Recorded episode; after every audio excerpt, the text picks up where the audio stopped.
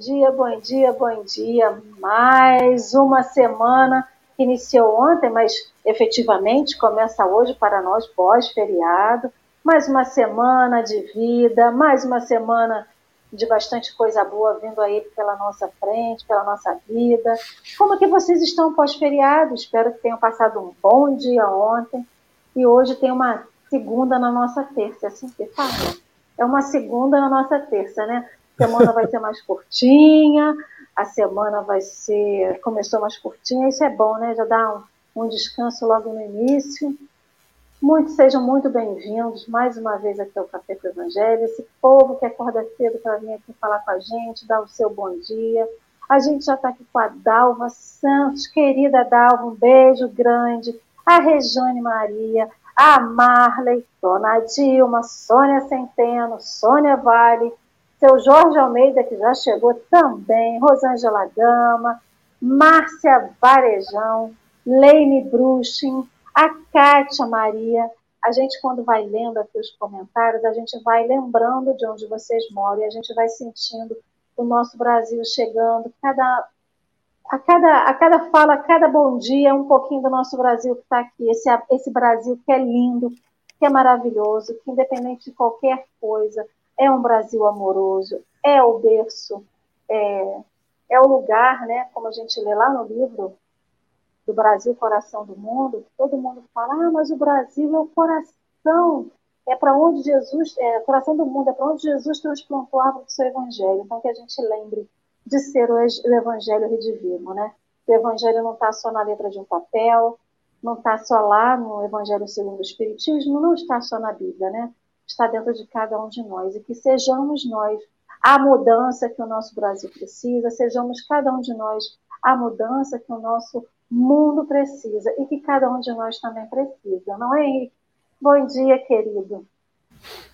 Bom dia, Lia. Vendo os comentários aqui, você percebe que o café pode começar às 6h15 da manhã já. Porque 6h15 da manhã o pessoal já está disposto, já está dando bom dia. Gostaria de levar essa informação para a diretoria, mas se a gente tiver que ampliar um pouquinho o horário, talvez seja melhor começar às 6h30 e ir até às 8 mas Vamos aí para o próximo ano, 2022. Vai ter novidades. Bom dia. Isso que é animação, viu, meu povo? Isso que é animação, hein? Seis e meia da manhã. Bom dia, todo mundo. Que a gente tenha um ótimo dia de estudo. Vamos estudar sobre perdão, porque ainda continua difícil. Hoje temos o grande Roberto Negrão. Roberto Negrão, para quem não lembra, essa é a primeira vez que eu vejo. Essa pessoa eu já vi antes. Quem é Roberto Negrão? Bom dia a todos. Eu sou aqui de São Pedro da Aldeia, participo do Céu de Cabo Frio. Né? Hoje amanheceu cedo aqui também, o dia clareou antes das 5. Então, assim, pode começar às 6h15 que a gente está conectados aí. Não é a primeira vez aqui no café, né? A gente está junto, sempre assistindo, participando. Porque falar de perdão cai para quem precisa fazer, né? Estou aqui para conversar com vocês. Você acha que a gente não lembra disso? Eu já estou aqui há uns dias falando de perdão. E aí eu lembro né, das oportunidades que a vida nos dá. A gente fala assim: Senhor, me dê um sinal. Senhor, eu preciso da resposta para alguma coisa. Aí vem a, a, a, nossa, o café, vem a nossa estadia aqui, né, de vir aqui estudar o, o perdão e a gente pede sinal e não vê o sinal. Que às vezes vem letreiro luminoso, pisca-pisca, e a gente fala assim, mas eu não vi um sinal passando. Então aí, Alessandro, o sinal está aí. Precisamos do perdão, precisamos aprender e estudar um pouquinho mais do perdão. Seja bem-vindo mais uma vez, Roberto, ao Café do Evangelho. Obrigado. Que seja uma manhã de muita luz, de muito estudo, de muito aprendizado. Então, meu querido, meus queridos amigos, para quem chegou a primeira vez no café, estamos estudando o Evangelho de Mateus, estamos no capítulo 18, versículo 22 que fala sobre perdoar não sete vezes, mas setenta vezes sete. E hoje, o texto de hoje está no livro Trevo de Ideias. Ele não está publicado lá no livro editado pela FEB, que é o livro que a gente segue. Então, Henrique já está colocando aí no chat o link do texto de hoje. O texto chama-se Perdoa e Viverás. Ó, ele vem já desenvolvendo uma ideia, desculpar, os ofendidos, o ofensor em nós, agora perdoa e viverás. Então, antes da gente começar o nosso estudo, a leitura do nosso texto, vou fazer uma prece inicial, já que o nosso convidado fará o nosso encerramento de hoje. Então, queridos amigos, vamos, quem tiver à vontade, feche seus olhos, ou pode ficar com os olhos abertos. É Jesus. Mais um dia, mais uma terça-feira, mais uma semana que se inicia, mais uma oportunidade. Mais uma vez o sol raiou nesse céu, iluminando o nosso Brasil, iluminando o lugar de onde fala, de onde está cada uma das pessoas que aqui está conosco. Alguns lugares já pode estar um pouco mais tarde ou um pouco mais cedo, mas o que importa, Senhor Jesus, é que a gente desperte. Não abrir os olhos e olhar o céu, mas despertar para a realidade da nossa vida, para as nossas necessidades, para o que a gente tem que melhorar, para o que a gente tem que aprender. Também agradecendo por tudo aquilo que a gente já conquistou. E mais uma vez, Senhor Jesus, estamos aqui para estudar o perdão, porque se hoje a gente só estuda uma letra que a gente tenta tirar do papel, é porque a gente ainda precisa vivificar. Olhar para aquele que nos ofendeu, que nos magoou e perdoar. Da mesma forma que a gente também precisa perdoar aquelas pessoas, né? Precisa receber o perdão daquelas pessoas.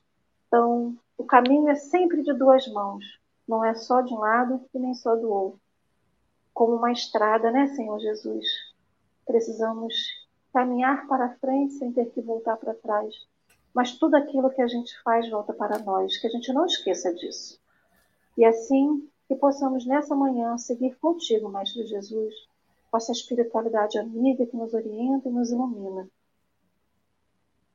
Seguir mais uma vez, seguir com vocês, rumo aquilo que todos nós queremos, perdoando para viver melhor, perdoando para ser feliz, perdoando para nos livrar de todo peso extra que colocamos sobre nós. E assim te pedimos a sua bênção para iniciar mais um Café com o Evangelho. Assim seja. E assim será, mais uma vez. Queridos amigos, então eu vou deixar agora com o nosso convidado, para a leitura do texto e os nossos comentários. Então vamos lá? Vamos, à vontade. Esse, esse texto de hoje é Perdoa e Viverás. Né? É, um, é um tema de Emmanuel. E Emmanuel, como fala nosso querido Haroldo Dutra, né? ele não bota um ponto, uma vírgula fora de colocação, tem um poder de síntese fantástico. Por mais que a gente leia, estude, comenta, discute sobre perdão, nós não vamos entender ele em toda a sua extensão. Porque é muito difícil praticar o perdão. Na sua essência, né? A gente tenta, a gente briga né, por nós mesmos, mas estamos caminhando. Então, eu vou ler é, item por item, são dez itens pequenininhos, para a gente debatendo e conversando junto aqui. Ele começa assim: ó. Alguém te haverá ofendido. Entretanto, se não perdoas a esse alguém, criarás em ti mesmo as desvantagens do ressentimento, que se te condensarão na própria alma por determinado. É, só um minutinho que me perdi aqui. Aí. Criarás em ti mesmo as desvantagens do ressentimento, que se condensarão na própria alma por determinado ponto enfermiço. Que a gente vai lendo, às vezes o mouse passa e a gente não sabe mais onde está. Olha o que está falando para a gente. Parece uma coisa simples, a gente lê assim, acha bonito, mas se a gente for entender, ele está falando, ó, se a gente não perdoar, vai condensar na nossa própria alma. Gente tem definição de alma como espírito encarnado, ou seja, vai condensar no espírito encarnado. Como que se eu não perdoar a pessoa, a pessoa que me ofende, eu ainda vou levar a culpa, eu vou sofrer por isso? É um difícil entendimento. Mas a gente começa a entender que o espírito, nós, ser individual, fantástico, criado por Deus, né? inimaginável por nós, a gente tem um, um superpoder, tipo assim, da equipe dos Marvels, tipo assim, que é o pensamento, que nos torna co-criador em cima da criação de Deus. Então, esse poder que nós temos, a gente cria tudo em nossa volta, inclusive nós mesmos, esse corpo físico.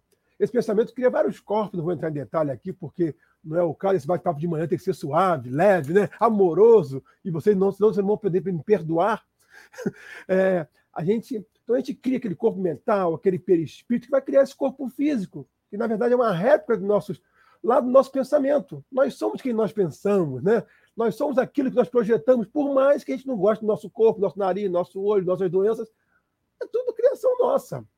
Senão Deus seria injusto nos, nos impor coisas. Então, é que ele fala: a pessoa vai e me, me machuca, me ofende, e eu não consigo perdoá-la.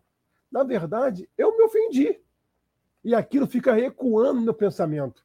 Ó, oh, quando eu tenho raiva de alguém, ou então não gosto de alguém, aquilo fica na minha cabeça. E não sai, gente. Eu, eu não estou nem pensando naquilo, ele volta. Eu não estou pensando, ele volta. Eu não estou pensando, ele volta. E como é que eu me desfaço disso? Demora. É um trabalho muito árduo.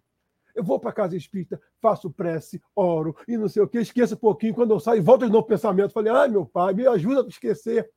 Então aquilo vai ecoando. E com o tempo, aquele pensamento vai construindo, né, aquele, moldando aquele perispírito que eu falei, vai moldando o corpo físico, mas não por maldade de Deus ou castigo, é porque eu estou criando um hábito contra meu irmão, que a lei maior é amar a Deus e ao próximo como a ti mesmo. Eu não estou fazendo isso, eu estou fugindo das leis. Então eu começo a criar na minha alma, como fala o Emmanuel, um ponto enfermiço. E esse ponto gera o quê?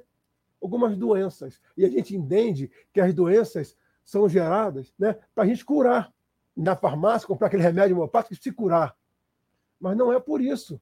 A doença já é a cura dos nossos males, dos nossos pensamentos equivocados, que normalmente nós não perdoamos. Eu vou mais profundo, a gente se ofendeu. Porque se não me ofender, você precisa me perdoar. Mas eu me ofendo por tudo. Eu me ofendo porque o chão está quente, porque o sol está grande, porque amanheceu cedo, que eu acordo sete da manhã para fazer o evangelho, tinha que ser sete e meia, porque não deu tempo de tomar café, não deu tempo de levar filho na creche, e quando eu entro está acabando, as pessoas não entendem meus problemas. Eu não consigo perdoá-lo. Só que a gente não tem uma questão de perdão. A gente tem duas, três, quatro, cinco, seis. Isso em uma única encarnação. Imagine-se milhares. Gente, eu devo ter tanta coisa para perdoar que nem veio à tona ainda, que eu nem imagino. É por isso que eu tenho essas dores todas, porque o universo é perfeito. É muito fantástico. E olha como é que Emmanuel, nessa, nesse item 1, ele coloca as coisas de uma forma muito assim, ampla, que dá para discutir umas 10 palestras, 20 encontros, e não consegue, não consegue falar. Então, nossa conversa é sobre esse, sobre isso, sobre nossas enfermidades, sobre nossa capacidade de perdão, entender o perdão. Eu muitas vezes me questionei, fisicamente falando, por que eu tenho que perdoar? Por quê? Que, que Deus impõe isso, gente? Por quê? O que, que vai mudar isso fisicamente no meu corpo? Eu entendo essa forma de pensamento. Mas eu entendo quando eu vinculo o pensamento a alguém, ou algum espírito que também é criador como eu, e meu pensamento chega em qualquer lugar, né? eu vinculo uma ligação física com esse ser. E ele, e se ele, tiver, e se ele abrir uma brecha, ele pensa em mim também. Então fica uma coisa mútua. Eu pego um pouquinho de energia dele, ele pega um pouquinho minha. A gente fica numa simbiose fantástica. Né? Eu adoeço aqui, ele adoece lá. Eu adoeço aqui, ele adoece lá. E haja farmácia. É aqui em São Pedro está lotado de farmácia, gente. É a coisa que mais tem aqui, nunca vi. Mas você não encontra remédio para isso na farmácia física, né? não tem, gente, não tem. A cura dos nossos males está nos nossos pensamentos. Senão, pessoas não se curavam de doenças incuráveis, né? A gente não consegue gente... entender isso ainda. Eu acho fala. que quando Emmanuel fala aqui, que ele bota, né, que as desvantagens do ressentimento que te condensarão na própria alma. A gente lembra que a gente não é um corpo. Não somos um corpo. Estamos num corpo. Então, toda aquela mágoa que a gente tem, aqueles perdões que a gente vai não dando durante a vida, ele vai fazer o quê? Ele vai cessar quando a gente desencarnar? Ele não cessa. Porque a carne perece, o espírito não. Então, quando ele fala da condensação, quando a gente fica tão remitente no não perdão, ou na, na, na, e não desculpar o outro, né? isso vai para o nosso perispírito, isso fica condensado no nosso perispírito. E aí a gente não entende o porquê que muitas vezes temos questões ligadas ao nosso corpo na nossa próxima encarnação, o que a gente vive aqui hoje, daqueles não perdões que a gente não deu nas outras encarnações, e que a gente hoje reflete no nosso, no nosso corpo físico, porque o nosso perispírito precisa passar por isso, né? Então, é, eu, é, eu convivo com uma pessoa muito de perto que ela fala assim: eu não perdoo. Eu passei a minha vida inteira falando assim: eu não perdoo. E aí a pessoa desenvolveu vários problemas de saúde no corpo físico. E o discurso do não perdoo persiste. Então eu consigo ver esse texto aqui, essa primeira, esse primeiro parágrafo de Emmanuel nessa pessoa que não perdoa e aí teve que operar a vesícula porque estava cheio de pedra das mágoas que solidificaram dentro do corpo físico dela de todo aparelho gastrointestinal afetado pela mágoa que ela bebeu, pela dor que ela cultivou dentro dela, né? Então, quando ele fala da, da condensação na própria alma desses ressentimentos, isso com certeza virará ponto infeliz. Pode ser que não vire hoje, nessa encarnação, mas eu não vou morrer com o meu corpo. O meu espírito viverá e teremos outras oportunidades. Então, quando ele fala para mim, né, perdoa e viverás, nesse parágrafo diz isso, aproveita enquanto você está na carne. Livre-se disso, não de livrar de é um problema, eu vou tirar e vou jogar fora. Não. Como a gente realmente é um banho que a gente vai tomando e vai tirando as impurezas, vai tirando isso de você através dos banhos que você se dá com o perdão, para que você possa viver não viver na carne, mas viver efetivamente com Cristo. Porque ninguém vive efetivamente com Cristo levando pedras no corpo, seja no lombo, seja dentro da gente, no rim, na vesícula, onde mais queira que ela apareça, né? É isso mesmo. E a gente nem percebe, né? Que nós temos, né, nós somos imortais. A gente leva isso, como você falou, ali, para nossa eternidade, né, para nossa imortalidade. Então, entender o perdão, Jesus foi bem claro quando bater na sua face, dele é a outra, meu amigo. Dele é a outra. Né? Porque, e a gente acha que bater na face é justamente a gente chegar e, e tomar um, um soco físico. Mas isso até eu, é até mais fácil que eu perdoe assim. Se alguém me der um soco, eu acho que eu consigo perdoar, assim, não vou revidar, até porque eu não sei brigar. Mas eu vou apanhar de novo se eu partir para cima. Então não é meu caso. Então, é... mas a gente começa a entender que Jesus foi tão profundo, como deveria ser também, né? Que, ele, que há situações muito mais constrangedoras que verdadeiras bufetadas no rosto. Quer ver? Uma resposta mal educada.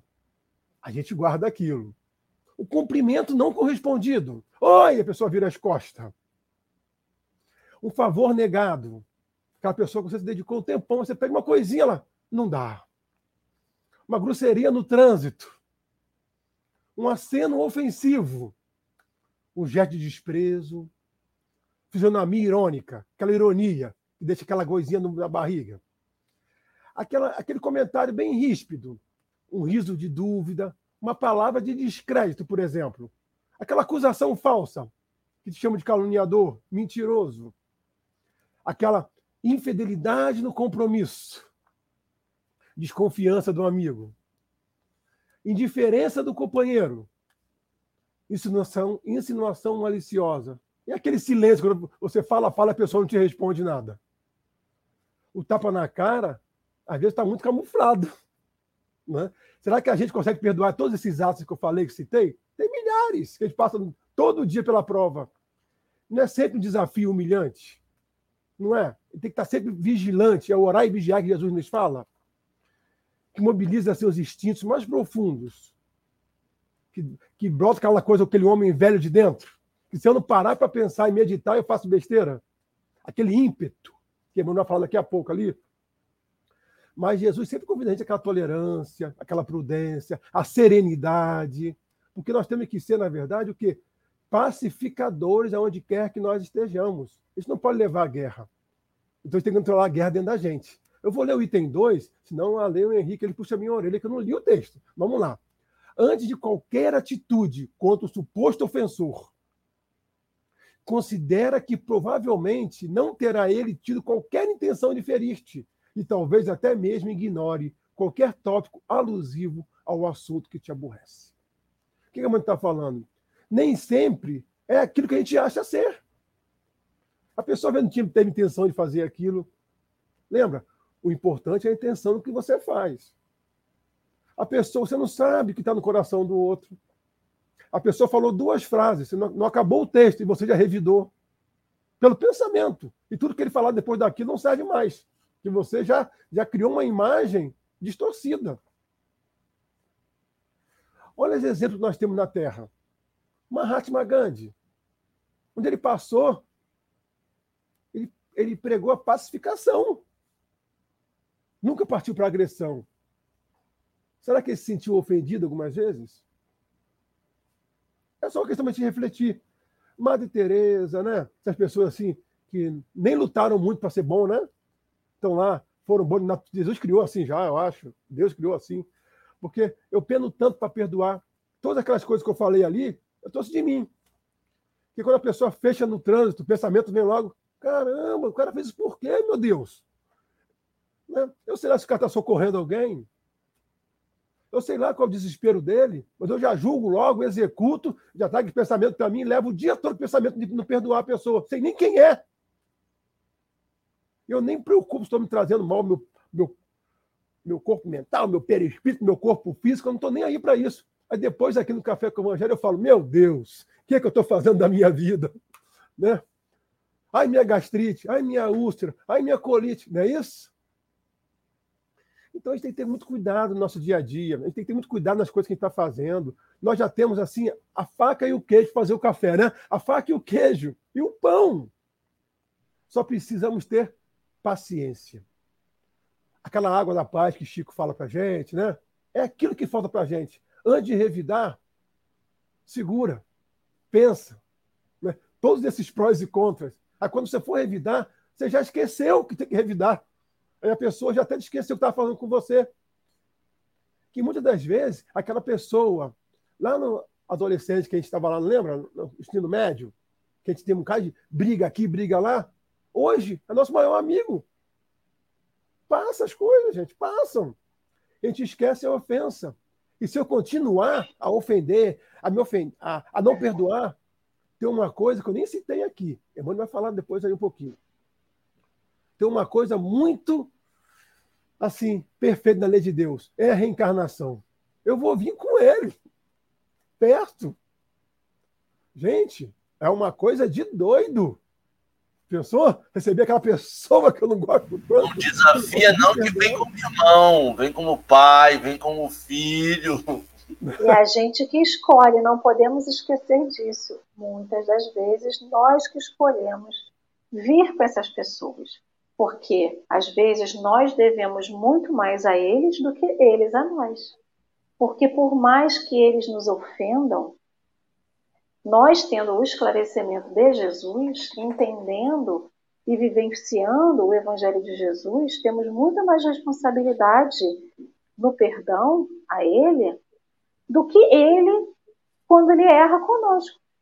Joana vai dizer que nem todo ofensor nem todo opositor ele tem a intenção de ferir a gente. Porque às vezes ele não consegue entender aquilo como erro. Ele não consegue entender aquilo como uma ofensa, né? Mas que mesmo que ele faça com a intenção, que nós tenhamos que perdoá-los com maior dose de compaixão e amor. Porque ela ainda compara, a gente comentou isso no café de ontem, né? Joana vem falar muito disso, né? Que o nosso ofensor, ele é, é, é ele é um enfermo. Cadê onde que está que eu anotei? Ah, tá. Ele deve estar enfermo, portanto, credor da nossa misericórdia do perdão. Então, nem todo aquele que nos ofende, ofende porque quer. Ele às vezes ofende na ignorância. Perceber isso, entronizar isso dentro de nós é difícil. Porque a gente acredita que todo aquele que nos ofende ele faz propositalmente. Aí vamos mudar o olhar. Será que quando a gente ofende o outro, a gente ofende intencionalmente? Ou também nós, quando ofendemos o outro, às vezes ofende com uma palavra sem saber que está ofendendo. Então, como diz o ditado, né? O pau que dá em dá em Francisco. Por que que? Comigo é ofensa, mas quando eu faço não é ofensa, foi só uma palavra errada que eu fiz. Então é isso, é sentir na pele o que a gente também faz o outro sentir. Não é, Henrique? Ali, sabe que eu fico preocupado? O quanto nosso ego fala em a gente fazer o certo. Porque o Manuel fala aqui que para considerar que provavelmente ele não tem intenção. E aí o Roberto falou que muitas das vezes não tem intenção. E aí João de Anjos fala que muitas vezes não tem intenção. Eu diria mais. A maioria das vezes não tem intenção. Mas eu me pego perguntando: é importante saber qual das vezes teve intenção ou não? Qual das vezes eu vou estar tá perdoando porque eu estou certo, porque não teve intenção? E qual das vezes eu vou estar tá perdoando, mas ele teve a intenção? Não, não importa, né? Como se o perdão acho... fosse diferente, né? Ah, se você teve intenção, é um tipo de perdão. Se você não teve, é, é outro tipo de perdão, né? É, mas aí você percebe por que Emmanuel suprimiu essa parte do se está certo ou errado. O importante é pensar que ele não tinha intenção. Mas a gente introduz esse pensamento de, mas a maioria não tem intenção, não. Você está fazendo certo mesmo. É porque a gente tem essa mania de querer estar tá certo, de querer estar. Tá... Não, não sei. A gente se coloca num centro, por exemplo, o Roberto estava falando da história aí do, do carro. Muitas das vezes, aquela pessoa nem te viu quando fechou o seu carro. Mas você já, já traz aquele sentimento, tipo assim, ele fez de saca.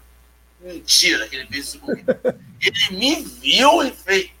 A gente se coloca num centro, numa importância, que às vezes as pessoas nem estão dando tanta. Elas só não te viram. E a gente leva para o coração e vai dali. Já vira quase uma obsessão, porque você fica pensando naquela cara, você fica olhando no carro para ver se reconhece um carro que, ah, foi ele que me fechou. Não, não foi ele. Vou pegar ele, entendeu? Mesmo sabendo que a gente não vai brigar no trânsito, mesmo sabendo que não vai fazer nada, a gente só quer reviver aquele sentimento, aquela coisa ruim. E aí a gente percebe o quanto atrasado a gente está. O quanto a gente ainda está animal, o quanto ainda está instintivo. O quanto a gente precisa sair do corpo da carne mesmo. E perceber que. E aí a gente percebe, né? Como a Lê falou, quando a gente volta para o plano espiritual, muitas das vezes nós escolhemos nos reconectar com as pessoas que estão magoadas ou que a gente está magoado com elas. Porque no fundo a gente quer perdoar. A gente só não sabe como. Então a gente tem uma encarnação, tem 365 dias no ano. Tem tempo a dia. Dia tem tempo. Para tentar arrumar um jeito. Se não é A, é B, é C, é D, é E é várias oportunidades, várias tentativas. Ah, eu não consigo perdoar, eu não consigo abraçar. Não abraça hoje. Hoje dá um bom dia pro WhatsApp. Hoje não consigo dar um bom dia no WhatsApp, dá uma curtida em alguma foto. Vai se aproximando aos poucos, vai se abrindo para aquela relação de alguma forma. Porque, querendo ou não, a gente escolheu estar aqui. Não desejando mal quando acorda, mesmo que a pessoa esteja distante. Ou Exatamente. pelo menos fazendo uma prece em intenção daquela criatura que está longe da gente, né? Mas é importante, Ali, a ideia é importante assim. Ok, eu já consigo fazer isso. Se eu já consigo fazer isso com paz no coração, e tem muita gente que vai assim, pronto, já fiz minha prece, valeu. Pronto, vai, imposto, vai, agora vai. Já resolvi com você. Não, com o coração, você já fez aquilo, aquilo vai começar a parar de doer. Aí você vai começar a aumentar um pouco. Então agora eu vou mandar um WhatsApp. Agora vou lá tomar um café, passar 10 minutos. Visita de médico. Vou visitar de médico. Tocar assunto, falar do tempo, para eu ver, que bom, né? E tem que ir lá que tá trabalhando. Você já passei só para dar um oi. E vai embora. E aqui a vai se aproximando aos poucos. A gente estabelece somente que o que eu fiz está bom. E pode não estar. Porque se a gente não faz mais, alguma coisa no nosso coração está dizendo que não está 100% ainda. E aí, vem o grande gatilho. A probabilidade de você voltar lá e falar assim, não ficou legal, né? Agora bota um vínculo maior aí. é maior. Porque é eu sei que. misericórdia de Deus, né? A gente vai ficar bem com todo mundo. A gente vai, não tem outra opção. É igual, igual, igual criança brigando. Vai ficar de bem. Ou para e faz as pazes e aproveita a brincadeira, ou continua brincando, brigando e não vai aproveitar o passeio. É verdade. A gente não tem tempo mais de ficar como criança embirrada, né? Nosso Desculpa, orgulho é vaidade falar sempre mais alto, né? Ele tem que estar sempre superior. Nossa, nossa, isso aí é a nossa vontade, tem que prevalecer. Por que a gente se ofende tanto? Olha, mano, continuando lá. Concentrando a mágoa contigo, predisporás alma e corpo à doença e ao desequilíbrio. Ele complementou lá o item 1, né? Falando que não é só a doença, é o desequilíbrio também. Porque ele está falando de desequilíbrio mental. Que você fica perturbado, gente. Quando alguém te tira do eixo, você não passa o dia bem. Você perde apetite, né? E você não consegue dormir. Eu não vou nem falar que quando você vai dormir, você vai buscar o cara desprendido do corpo. Vou nem contar isso, tá? Isso aí deixa pra lá. Um nem entra, nem assusta o pessoal. Não assusta é. o pessoal, não. Não dá spoiler. É. Não dá spoiler da vida. Porque senão a gente vai ter satisfação depois. Não, vamos contar só essa aqui para a gente não ficar muito viajando, né? Achar que nada acontece. Vamos lá. E a gente tem que lembrar que a gente é energia, né? Quando ele fala em desequilíbrio, é desequilíbrio de energia. O desequilíbrio de energia ele desencadeia tanta coisa: o desequilíbrio mental, energético, físico, psicológico, espiritual. Então não é só uma coisa pontual, é o desequilíbrio de todo o nosso ser. E o nosso ser é espírito e matéria, né? É, é um conjunto, né? O equilíbrio tem que ser geral, não dá para ser equilíbrio só. Não tem como. A gente vê essa. Vamos ler o item 4 aqui, que são 10 itens. Aqui é só para ficar aquela curiosidade, o gostinho, quero mais, né? Para você buscar depois o conteúdo. Ainda que não queiras, o ressentimento por ti acalentado estenderá sombra e pesar no ambiente que vives, atingindo aquele que mais amas. Gente, vamos pensar no seguinte: aquele que nós mais amamos nessa encarnação está no nosso seio familiar. Né? A gente convive, está ali o dia todo. Né? Quando a gente se aborrece na rua, como é que eu chego em casa? Tranquilo? Qualquer pessoa falar, eu vou, abraço, né? dou aquele beijinho, né? Que alegria! Ou a primeira pessoa, por que a televisão está alta? Por que não fechou o portão? Quem deixou o tá cachorro tá sorrindo fugir? por quê? Tá Tudo sou eu. Quê? Tudo sou eu. Rapaz, a pessoa, rapaz, que bicho te mordeu? Bicho nenhum, tudo sou eu? Caramba! Não é assim que funciona? Eu chego irritado. Eu tiro a harmonia e o equilíbrio do meu lar. Porque eu estou em desequilíbrio. Tanto é, se a gente chegar né, agitado em algum lugar e a pessoa falando com você assim, Ô, oh, meu amigo, como você vai? Me dá um abraço. Ah, para de bobeira, porque essa lentidão. Eu estou agitado, eu não estou aquela paz interior. Né? E a pessoa que está calmo, sereno, acaba te irritando mais ainda. O que, que a pessoa quer? Porque não fala lá o que quer. Então, nós temos que ser aquela pessoa sereno, pacificador. Mesmo que aquilo ainda dá uma sei lá, dá um trabalho muito grande interno. Eu tenho que começar a testar, começar a experimentar. Não é forçar que a pessoa me ofenda, pessoa não me ofenda, não. Não é isso, não. Que não precisa. No dia a dia acontece toda hora. Né? Então, que a gente possa ser do dia a dia, não Jesus, né? mas que a gente possa ser aquela pessoa, o Roberto mesmo, o Ale, o Henrique, já consegue vencer suas deficiências. Hoje eu venci, palma para mim, aquele, aquele elogio interno, sabe? quando botar a cabeça no, no travesseiro e fazer como Santo Agostinho recomenda, rever o que nós fizemos no dia a dia. Ah, isso eu venci. Ontem eu não vencia mais. Que a gente acha que a gente não muda. Porque as coisas, a gente está vivendo sempre o presente. Mas se a gente olhar há uns 15 anos atrás, como é que nós mudamos, gente? Como é que nós mudamos? Então, olha para o ponto que você se tornou cristão ou espírita, né? e começou realmente a entender esse evangelho. Como é que nós mudamos? Coisas que nós não faríamos. Ou seja, eu não levava desaforo para casa. Eu mandava o meu filho revidar tudo que ele sofria no, na escola. E se ele não fosse, eu ia lá e revidava nele no outro. Eu não faço mais. Aquele homem velho está morrendo. E ai daquele filho que voltasse demonstrando insatisfação do comportamento do outro, ou seja, chorando porque apanhou. Esse. É. Como eu falei, eu nunca fui bom de brigar, não sei. Então eu apanhava na escola e apanhava em casa porque briguei. Gente, era sofrimento. Eu tinha que entrar num karatê desse aí para me defender, né? Mas a melhor defesa é o bom senso. Já explicou isso para gente, na prática. O corpo físico passa, ele perece, mas seu pensamento criador fica. Então, esse item 4 é muito importante para que a gente não desarmonize o nosso lar. Não desarmonize aqueles que estão ao nosso lado.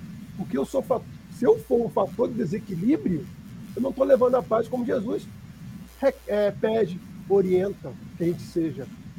No trabalho, né? a gente desorienta às vezes o trabalho. Às vezes a gente deixa o outro fazer. Mesmo se você achar que não é tão convincente.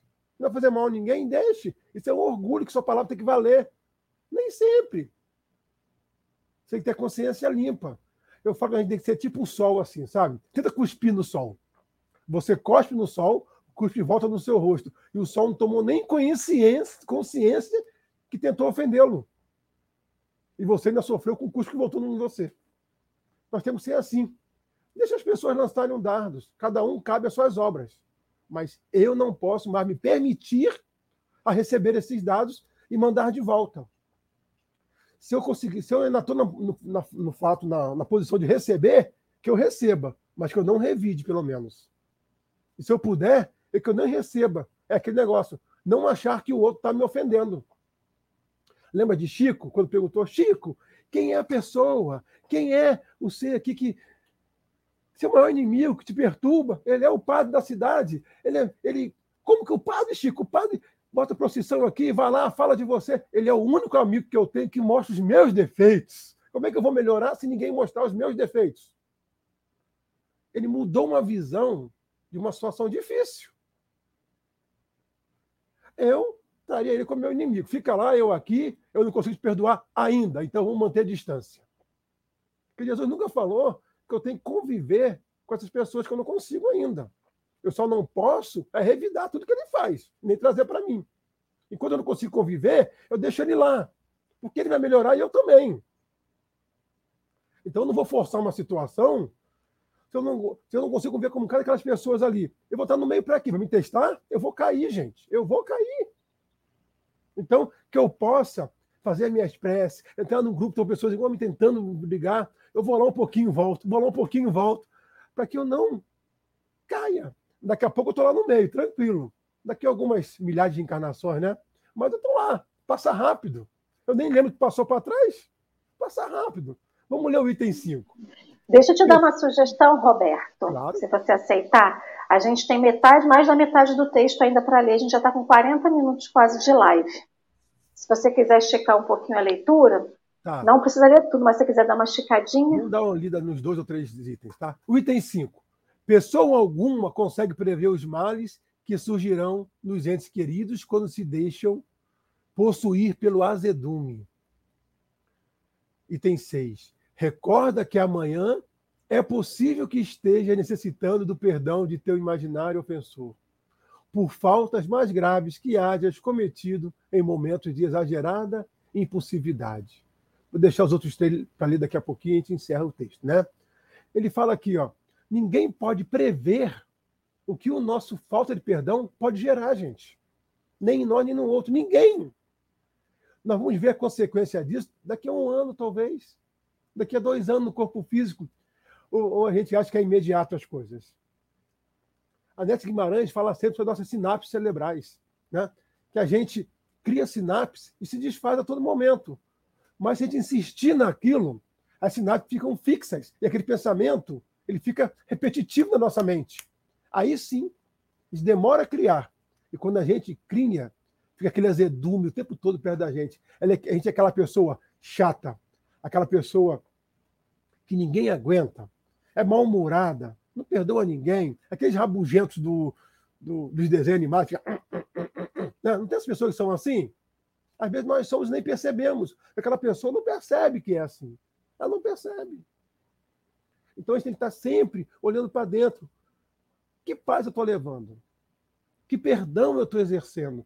Porque às vezes o meu perdão não é o perdão que Jesus recomenda. Perdoar não é aquilo, eu te perdoo, meu amigo. E no pensamento fica remoendo. Eu te perdoo, mas não faça isso de novo comigo, que eu não me responsabilizo pela minha atitude. Eu perdoei aonde, gente? Eu estou tentando, eu não perdoei nada. O perdão está no pensamento. É aquele negócio assim: o perdão tem que ficar tão esquecido que eu tenho que esquecer de esquecer que um dia eu tentei fazer isso. Eu tenho que esquecer, não me ofender. E isso só tem um, tem um recurso que é fantástico para isso. É estudar. Estudar. Que a gente vai estudando, estudando Cristo, aí quando ele vai fazer alguma coisa, vem aquele pensamento na cabeça. Aquelas frases, aquele texto, aquela conversa. Aí eu falo, não, meu pai, eu não posso fazer mais isso. Isso não está mais dentro de mim. Eu não sou mais esse Roberto aí. Eu não sou. Aí eu faço, claro, né? Aí depois eu fico me remoendo. Aí daqui a pouco, eu, na outra vez, eu fiz. Aí já começo a fazer. É por isso que a gente fala, né, que eles falam para a gente, que a renúncia é muito difícil. É reconhecer o seu erro, primeiro passo, e depois renunciar aquilo que você gosta, que é revidar. Né? Nós somos agressivos. Então, isso é muito difícil para a gente. Essa renúncia dói. Eu falo que é tipo um. Imagina um espinheiro. Um espinheiro. Aquela árvore de, cheio de espinho. Aí você vai entrando dentro. Esse entrando é como a gente é, fazendo por fazer. Conheço nada do Cristo, eu sou quem sou, sou poderoso, né? E vou entrando. Vou entrando no espinheiro. Só que os espinhos vão entrando.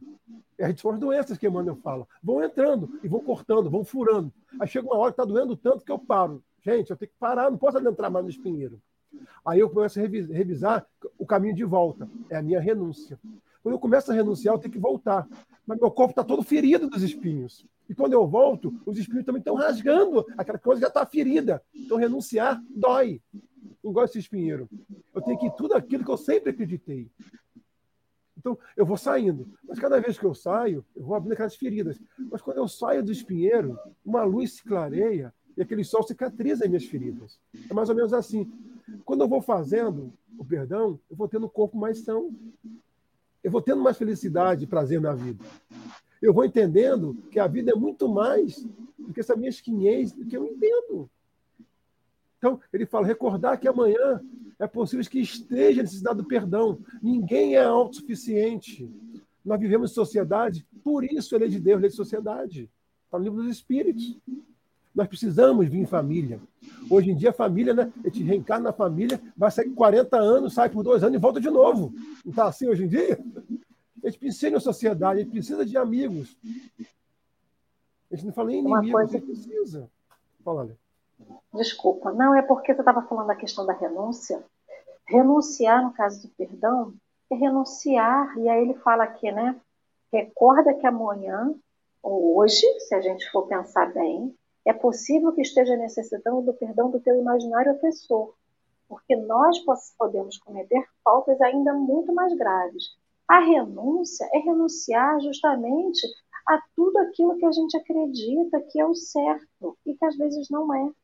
É renunciar ao orgulho, é renunciar à vaidade, é renunciar ao ego, que a gente quer se prender tanto a isso para não oferecer, não dar o nosso perdão ou não pedir o perdão, então, renunciar é preciso, né? Porque para que a gente possa viver bem, é melhor o quê?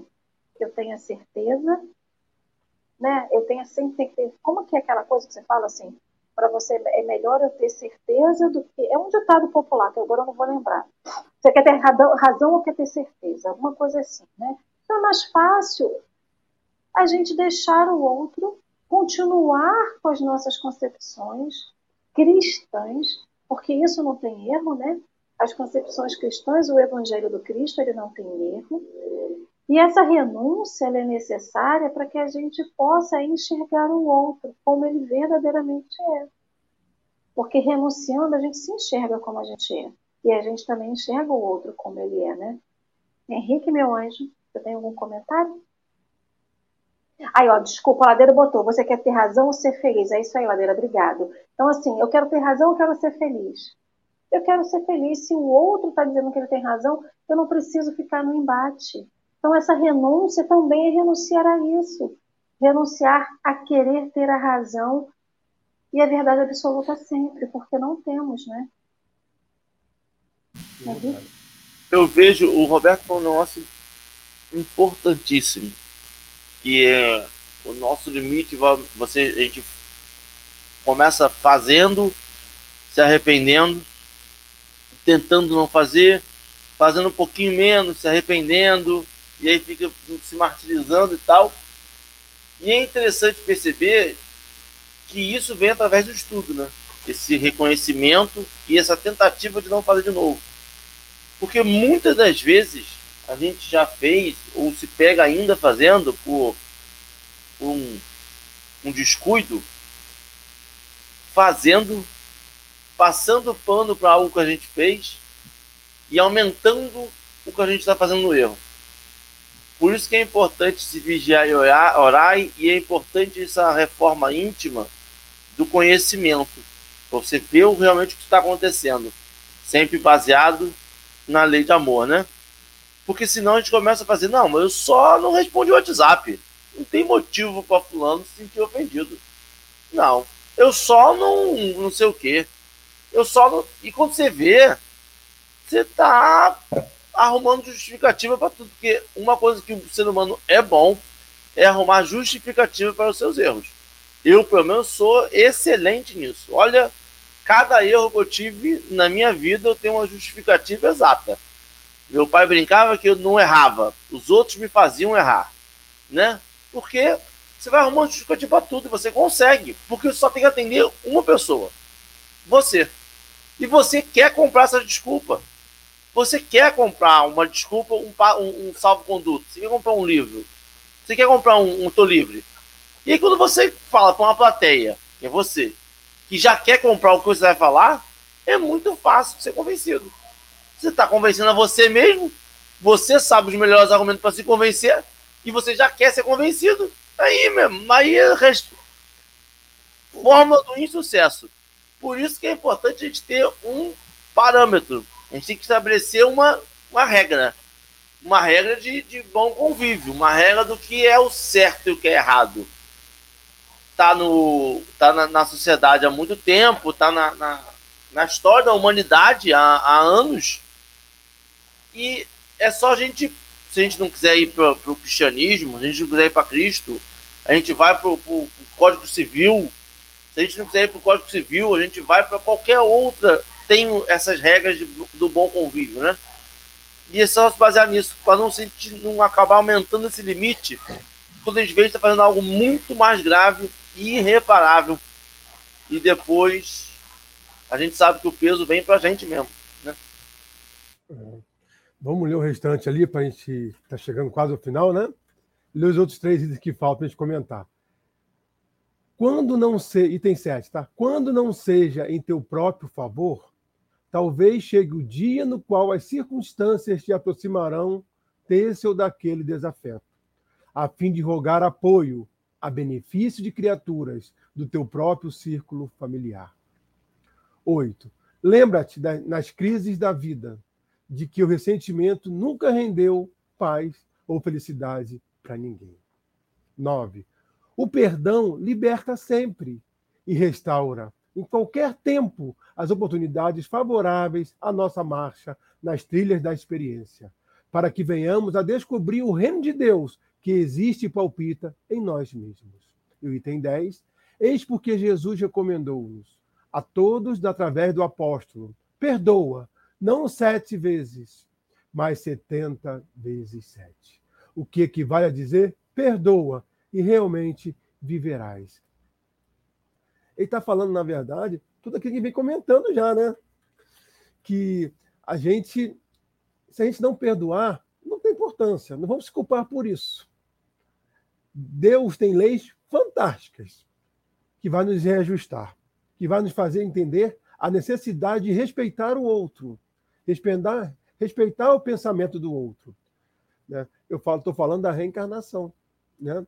Então, por mais que eu tenha um pensamento cristalizado contra ou não a favor das leis de Deus, por, entendendo ou não, eles vão me direcionar para que eu possa ter uma conduta correta. Aí São Emmanuel fala na frente, não, e tem um, ele começou, né? São as doenças no corpo. É para isso que existe a encarnação, para nossa evolução, para o nosso entendimento de uma lei maior de respeito, de harmonia, porque o universo é uma paz, uma harmonia fantástica. Nenhum planeta com nenhum planeta, né? É tudo muito perfeito. E a, e a desarmonia que, que existe hoje é só a nossa incompreensão dessas leis fantásticas. Mas nós vamos compreender. É tão perfeito. Eu imagino eu, assim, vocês não, que vocês já são assim mais evoluídos um pouquinho. Imagino eu reencarnando num, num planeta, um planeta com espíritos superiores. Eu vou me ofender a cada minuto. Porque eles vão me responder lentamente vão querer estudar o tempo todo, eles vão querer fazer coisas que eu não gosto, e vão falar, não vão me julgar em momento nenhum. As pessoas às vezes gostam de ser julgados também, né? E aí, o que, você acha disso? Que que você... E se falar o que eu não acho, já era. Tem que ter que falar o que eu quero. Senão, já era. Arrumou um inimigo. Né? Não é... vem com esse arzinho de superioridade falar comigo, não. não é assim, é assim que a gente vai agir, gente. Então, não é o local que a gente está que vai fazer a gente entender perdoar. E se eu estiver lá no mundo primitivo, nem falo. O me ofender a todo instante. Então, estou no lugar certo, no momento certo, com as pessoas certas, com os familiares certos, para que eu possa aprender a perdoar no momento correto. A cada passozinho, eu falo assim: Jesus é como se. Jesus não se ofende, gente. É o que a gente fala dele que a gente faz, né? o que a gente já fez sobre esse o ensinamento desse ser, ele é para estar muito ofendido. Era se fosse eu, claro, né? É, mas ele não se ofende. Mas olha só que interessante, né? Esse ser tão magnânimo que é Jesus, ele não mostrou como ter atitudes nos momentos difíceis. Olha a vida dele, gente. Ele foi ofendido o tempo todo. Eu fico revoltado quando assisto o vídeo. Eu me irrito. Eu me ofendo no lugar dele ali. Como é que nós podemos fazer aquilo? Não é assim? Hoje, o exercício é mais fácil. O Henrique falou sobre o Zap. Zap não tem ponto, não tem sentimento, né? tem conteúdo ortográfico. A pessoa digita uma coisa, sai uma coisa que ele pensou diferente do que ele está falando ali. E ninguém entende isso hoje. A pessoa se irrita com um simples bom dia. Me deu bom dia de novo! Né? Eu vou excluir e cancelo. O outro se irrita. Eu formo esse laço de falta de perdão. Poxa, que não, não cabe mais a nós. A gente vê que o importante não é assim, é, hoje, ao nosso ponto de vista, ser ofendido é muito ruim. Dói. Ser ofendido dói. Não é bom, não. Ninguém gosta. Né? a pessoa caluniando, maltratando, falando mal, né? desprezando, ignorando. Mas com certeza, com certeza, os Espíritos nos falam que revidar é muito pior no campo de vida espiritual. É muito pior do que se ofendendo ainda. Porque a gente vai prestar conta até o último sentiu. Não é porque ninguém vai cobrar não perdoa nossa atitude, não. É porque nós mesmos não vamos nos perdoar. A nossa consciência, não adianta, né? Mesmo que ninguém fale, a nossa consciência falará para a gente em algum momento que a gente errou.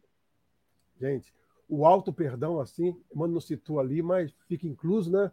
É uma coisa fantástica. Como é que eu vou perdoar o outro se eu não sei me perdoar? Eu erro, gente. Eu sou, eu sou, eu tô, eu tô encarnado. Eu sou um espírito. No jardim de infância eu erro. Eu sou chato. Quer ver? Eu descobri uma coisa fantástica. Quando me tornei espírita aos 30 e poucos anos atrás, faz um pouquinho de tempo, né? Ainda não aprendi. É... Eu queria mudar o mundo.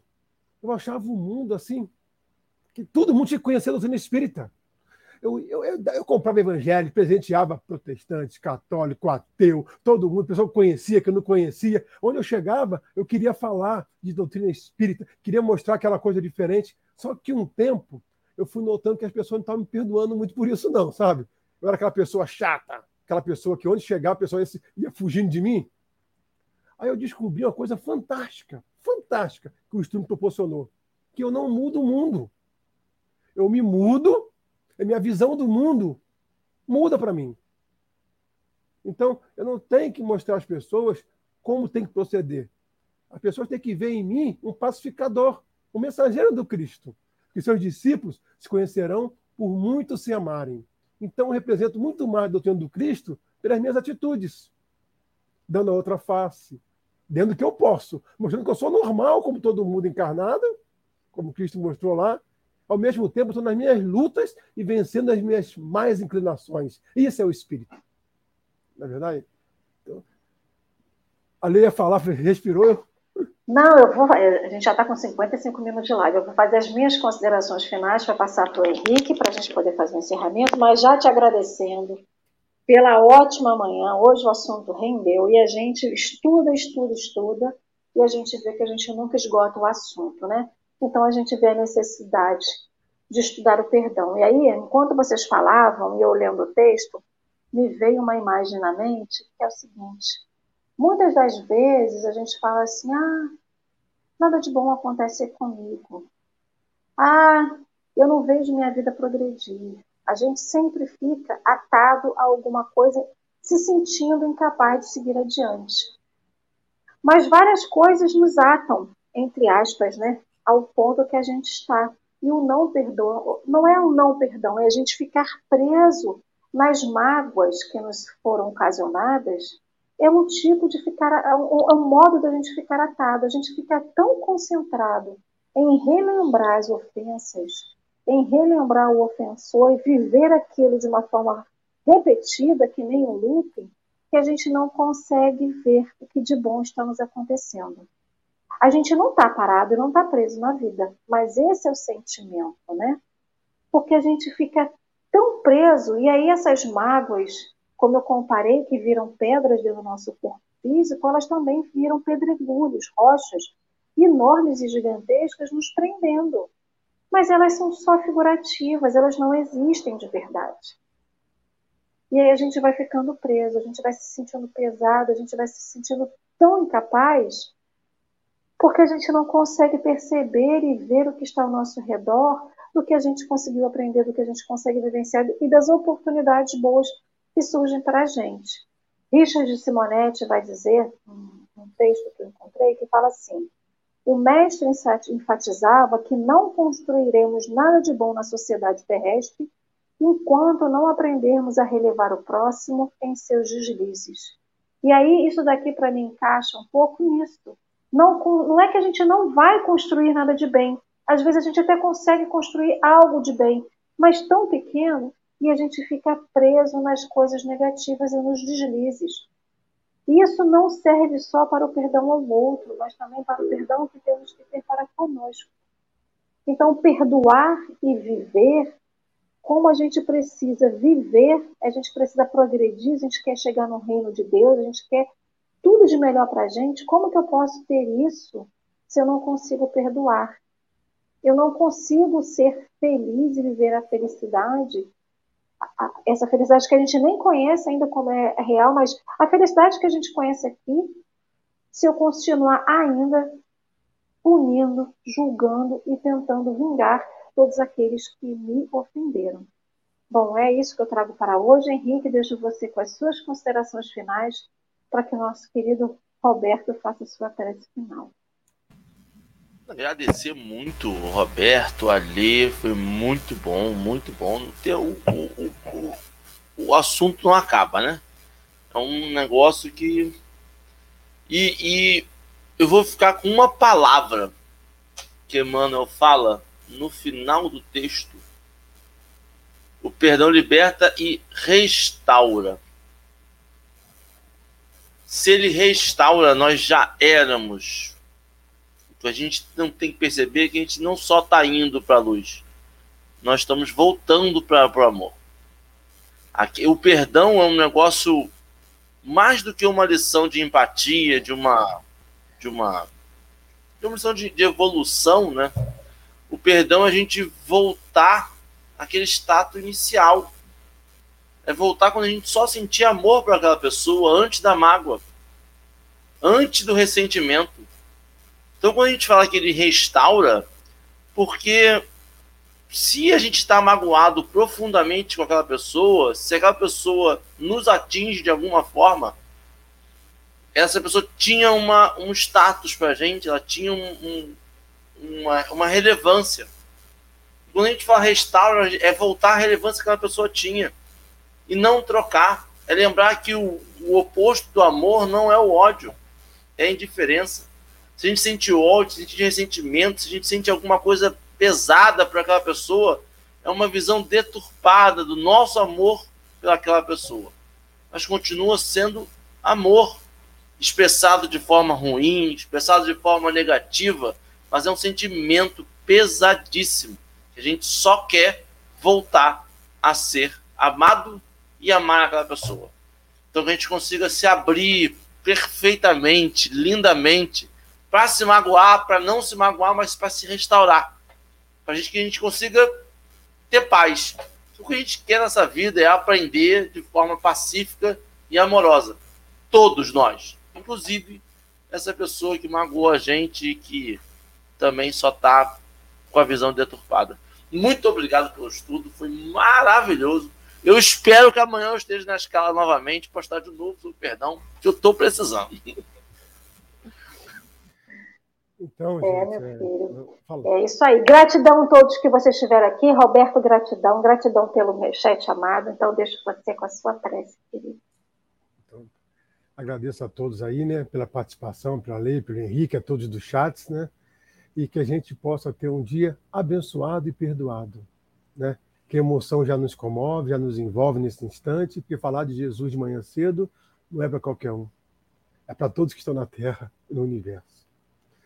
Então, eu vou ler duas linhas aqui daquela texto, combinamos um texto para falar aqui, só que não vou falar porque a gente achou, a gente sempre prepara e nunca acha que vai dar tempo, né? Mas eu sabia que quando a gente começa a falar de Jesus, é uma coisa que contagia, não para, se deixar a gente fica quatro horas falando.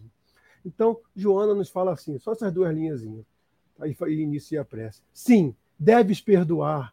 Perdoar é esquecer a ofensa que te colheu de surpresa, quase dilacerando a tua paz. Afinal, o teu opositor não desejou ferir-te realmente, e se o fez com essa intenção, perdoa ainda. Perdoa com maior dose de compaixão e amor. Então, nesse instante, o Deus Pai, amado, Criador de todas as coisas, possa nos envolver a todos desse planeta. Que Jesus, companheiro querido, orientador e governador do planeta, possa estar reunido conosco nesse instante por nós dissestes aonde estivesse dois ou mais reunidos de pensamento, ali estaria.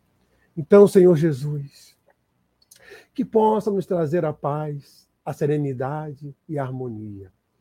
Que possamos ouvir as suas palavras ecoar em nosso pensamento em todos os instantes. Que possamos ser seu exemplo, que possamos ser a vivência da lei de Deus na terra e sendo conhecido por muitos se amarem. Então peço, Senhor, perdão pelas ofensas que eu venha cometer comigo mesmo e para com os outros. Eu pego, Senhor Jesus, peço que possa nos envolver dilatando nossos sentimentos para o amor, para o carinho. E que nesse dia abençoado de terça-feira, o dia 16, possamos colocar em prova a nossa capacidade de perdoar. Mas pedimos, Senhor, que livre todas as peças de tropeços do nosso caminho.